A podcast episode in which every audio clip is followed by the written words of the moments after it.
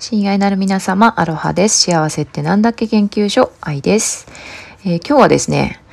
ファシリテーターやのに号泣してもうたでという話をしたいと思います。まあ何のことかと言いますとですね、まあ前々回のエピソードかなでお話ししたんですけれども、まあ世界が変わる学校というね、あの、まあまあね、世界一面白い学校がオンラインでね、毎朝開催されてるんですけど、かっこ無料で。で、で、その木曜日のクラスはですね、私がファシリテーターしてるんですよね。で、あの、前回のあのクラスのテーマはですね、これまたルーレットでね、あの決まるんですけれども、前回のテーマは自然と調和するとはどういうことかについて仲間と共に、えー、研究を深めました。で、まあ、自然と調和ってね、Google とかで調べたら本当にね、ありありとあらゆる場所でね、使われているし、で、これに対して誰も反抗しないし、批判もね、されない。で、誰もがね、あの、もうそ、そりゃそうでしょ。そう、そうするべきでしょっていうふうに捉えられている言葉なんですよね。でも、実際に、あの、それを発信している人々、そしてまあ私自身も含めてですけれども、まあ、自然と調和するっていうことを文字通りにやっているのかっていうところ、なので、故に、あのまあ、故に、だから誰もまだ実は自然と調和するっていうことがどういうことなのかっていうのが解明してないよねって。だからこそ、あの私たちが、一人一人が自然と調和するっていうのは本当の本当の意味でどういうことなのかっていうことをもっとね研究して深めてそして実践できるようにしていこうという、えー、時間でございました。で、私もですね、まあ例によって自然と調和ってどういうことだろうって、まあ自然っていう言葉のね、由来とか調和。調和とは、まあ全体がね、釣り合って整っていることっていうこととか、まあ自然っていうのは人の手を加えない、ありのままありのままの状態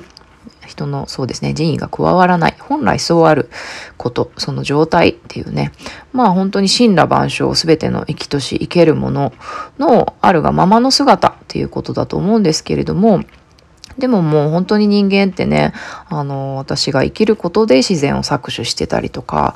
しますよね。衣食住もそうだし、移動手段とか全てがね、本当にそういう風になっていますよね、今の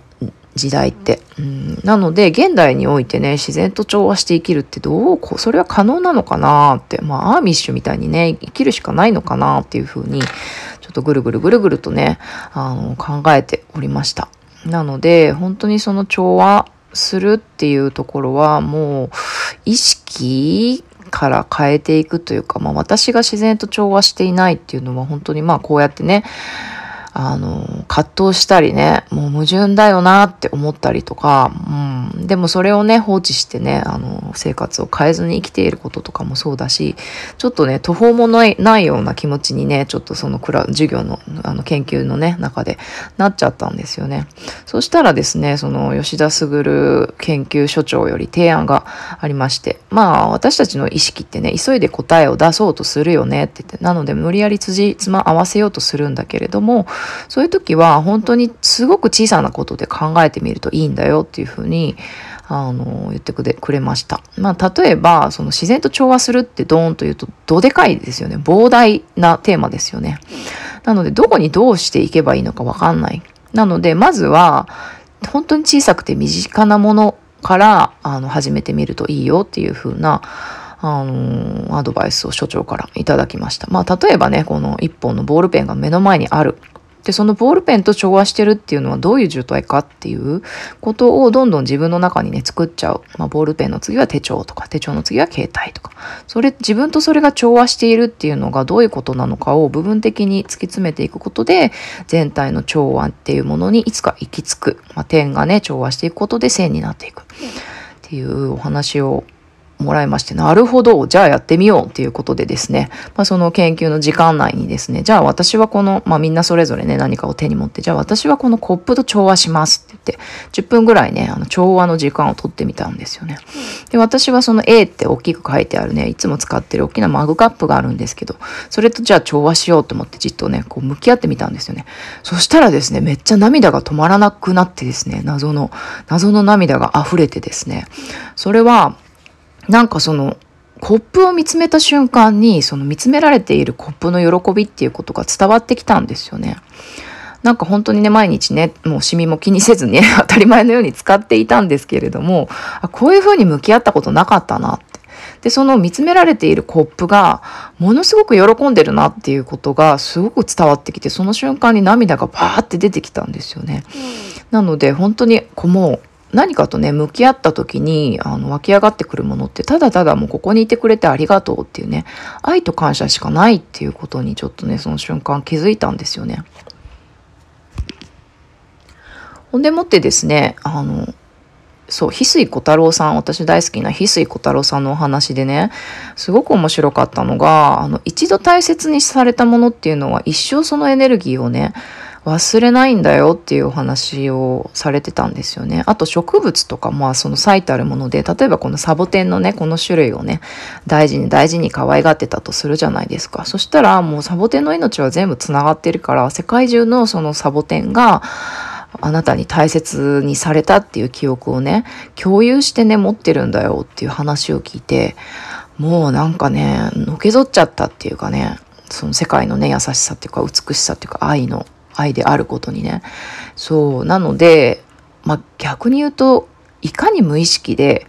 無自覚でいたかっていうことに、本当にね、あの、思い知らされた瞬間でした。まあ、それは物に対してもそうですし、自然に対してもそうですし、まあ、自分自身に対してもそうなんですよね。なので、本当に瞬間瞬間で、その、無意識のうちにね、愛の意識を向けていくっていうことが、